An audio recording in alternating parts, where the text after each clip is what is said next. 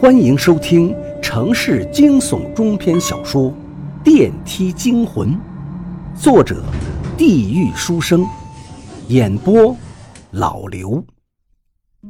在家里颓废了一整天，看着窗外天色渐暗，田志勇提起精神给阿伟打电话。晚上了，他要出去呼吸点新鲜空气。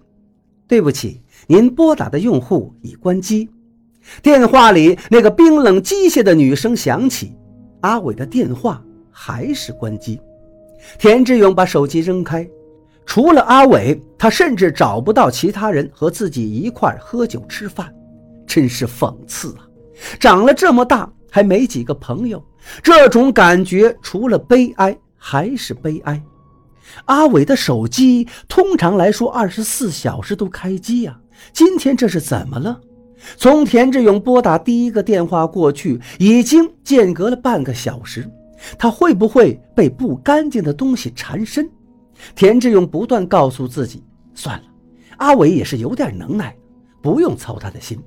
他只说这里电梯邪门，其他地方他自己会注意。可能是在外边有其他事情耽搁了吧。手机偶尔关机也正常。”于是给阿伟发了一条短信，让他报个平安。然后，田志勇想到了十八楼的娜娜。上次跟她缠绵之后，他俩就没再见面。他平日里早出晚归，见一面也不容易，在他这儿碰碰运气也好。于是，抱着试试看的心态，田志勇给娜娜发了微信，叫她出来吃饭。没想到的是，却是异常顺利。娜娜的信息几乎是秒回，只有两个字：好啊。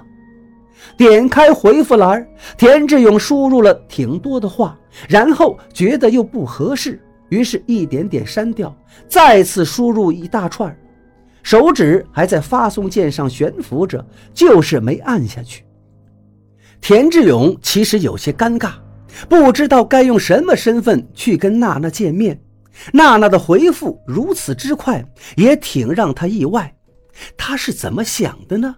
自己老婆刚走，他也不知道自己这样做对不对。去呀，你们是朋友，吃个饭有什么关系？你老婆已经出轨了，你没杀了她已经够好了，你怕什么？脑子里那个声音又出现了。唯独这一次，田志勇觉得他说的很对，他只是出去吃饭，没什么问题呀。现在出去方便吗？田志勇按耐住心里的激动，给娜娜又发了一条微信，拿着手机等待回复。你来十八楼电梯间找我。看着手机屏幕上那一行字，田志勇心里有一种莫名的兴奋。他简单收拾了一下，让自己的状态看起来稍微好点跟人家女孩子见面，总不能太丢人。电梯在十八楼停下了。田志勇出了电梯，对着手机屏幕再次整理一下头发，确认没什么问题后，他把目光放在娜娜的房门前，开始等待着她过来。娜娜比老婆更漂亮，身材也更好。面对这样一个尤物，正常男人根本不能把持得住。志勇哥，等他着急了吧？在田志勇愣神的时候，娜娜突然跑到他的身后说话，把田志勇吓了一跳。在这个电梯里，田志勇一直提着十二分的戒备。没没什么，我也是刚到，吓着你了。娜娜瞅了田志勇一眼，吐着舌头笑笑：“你怎么这么胆小啊？走吧，我都饿了，咱们出去吃什么呢？你说吧。怎么能吓着我呢？”我只是想事情入神了，哈哈。